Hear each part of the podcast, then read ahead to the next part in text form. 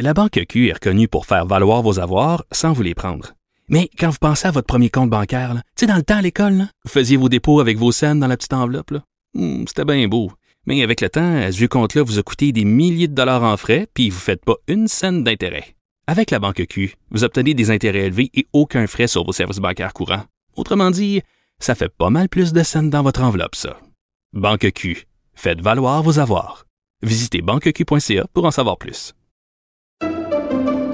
Pendant que votre attention est centrée sur vos urgences du matin, vos réunions d'affaires du midi, votre retour à la maison ou votre emploi du soir, celle de Desjardins Entreprises est centrée sur plus de 400 000 entreprises à toute heure du jour. Grâce à notre connaissance des secteurs d'activité et à notre accompagnement spécialisé, nous aidons les entrepreneurs à relever chaque défi pour qu'ils puissent rester centrés sur ce qui compte, le développement de leur entreprise.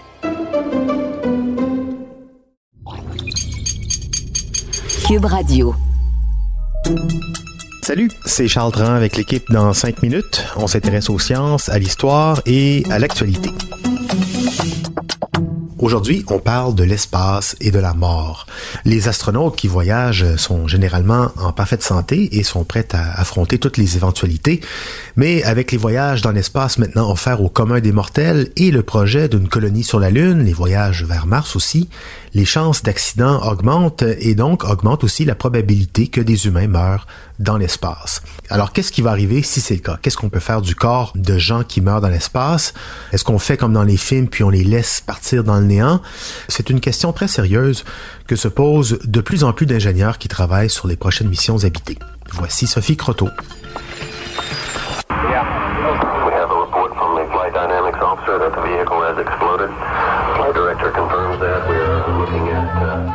À ce jour, 18 personnes sont mortes à cause d'accidents liés à l'exploration spatiale, incluant les 7 astronautes de Challenger en 1986 et les 7 de Columbia en 2003. Toutefois, tous ces décès tragiques sont survenus près de la Terre et nous n'avons donc pas dû nous demander quoi faire avec les corps des astronautes après leur décès. Bien que nous visitions l'espace depuis plus de 50 ans, il semblerait que cette question ne soit toujours pas fermement résolue par les différentes agences spatiales qui cherchent toujours la meilleure solution à ce problème qui ne saurait tarder à se présenter.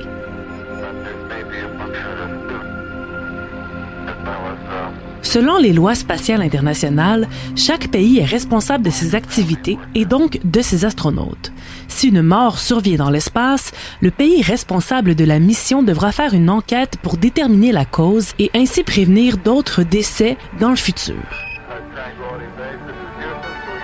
Mais dans l'immédiat, ce sont surtout les questions techniques qui sont préoccupantes. Quoi faire avec le corps pour prévenir les odeurs? Où l'entreposer? Devrait-on le brûler, le renvoyer sur Terre ou le laisser aller dans l'espace? Selon plusieurs astronautes interrogés, la réponse n'est pas si évidente et est survolée bien rapidement lors de leur entraînement. Le corps lui-même réagit bien différemment lorsque son décès survient dans l'espace. D'abord, on n'observe pas de lividité cadavérique parce que le sang ne peut pas s'accumuler dans le bas du corps faute de gravité. Le processus de décomposition se ferait aussi au ralenti parce que les bactéries n'ont peu ou pas d'oxygène pour se nourrir et que l'environnement est généralement aseptisé ou en tout cas n'a pas les mêmes microbes que celui de la Terre. Les températures sont aussi assez différentes, donc un froid extrême entraînerait une congélation immédiate alors qu'une chaleur extrême le ferait plutôt se momifier. Si le décès survient littéralement dans l'espace et non pas dans l'environnement protégé d'un vaisseau, l'eau dans le corps se vaporiserait à cause de l'absence de pression atmosphérique, causant un ballonnement de la peau qui serait ensuite brûlé à cause des radiations. Que faire alors de ces corps qu'on ne peut tout bonnement pas enterrer? Les laisser errer dans l'espace n'est malheureusement pas une solution, puisqu'il est interdit par un traité des Nations Unies de jeter une quelconque forme de débris dans l'espace pour des questions de sécurité. Et oui, un corps est malheureusement considéré comme un débris. Plusieurs propositions sont donc étudiées. Pour les missions courtes, on pourrait les retourner sur Terre en les isolant dans une partie froide du vaisseau pour éviter de contaminer le reste de l'équipage. Pour les missions de plusieurs années, l'extérieur pourrait servir de morgue à ciel ouvert pour que les corps prennent moins d'espace, à condition bien sûr d'être dans un environnement suffisamment froid. Pour les missions qui n'ont pas de retour prévu, comme sur Mars, il faudrait disposer du corps de façon sécuritaire et efficace puisque les ressources sont limitées. Les brûler demandent trop d'énergie, alors que les enterrer peut être nocif pour l'environnement de la nouvelle planète. Des projets innovants sont à l'étude. La NASA a par exemple exploré avec la compagnie suédoise Promessa le sac Bodyback, un sac en Gore-Tex résistant aux radiations où le corps serait congelé pour ensuite être réduit en cendres à l'aide de vibrations. D'autres suggèrent de composter les corps qui pourraient ensuite servir d'engrais à l'agriculture martienne. Quoi qu'il en soit, il faudra assurément affronter plusieurs de nos tabous et traditions avant d'en venir à une décision unanime.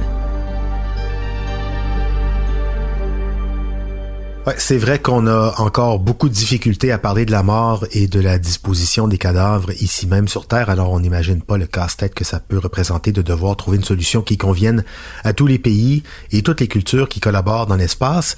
Cela dit, dans la Station spatiale internationale, le protocole consiste à mettre euh, le corps d'une personne décédée dans un sac de morgue et puis de le ramener sur Terre euh, lors du prochain voyage.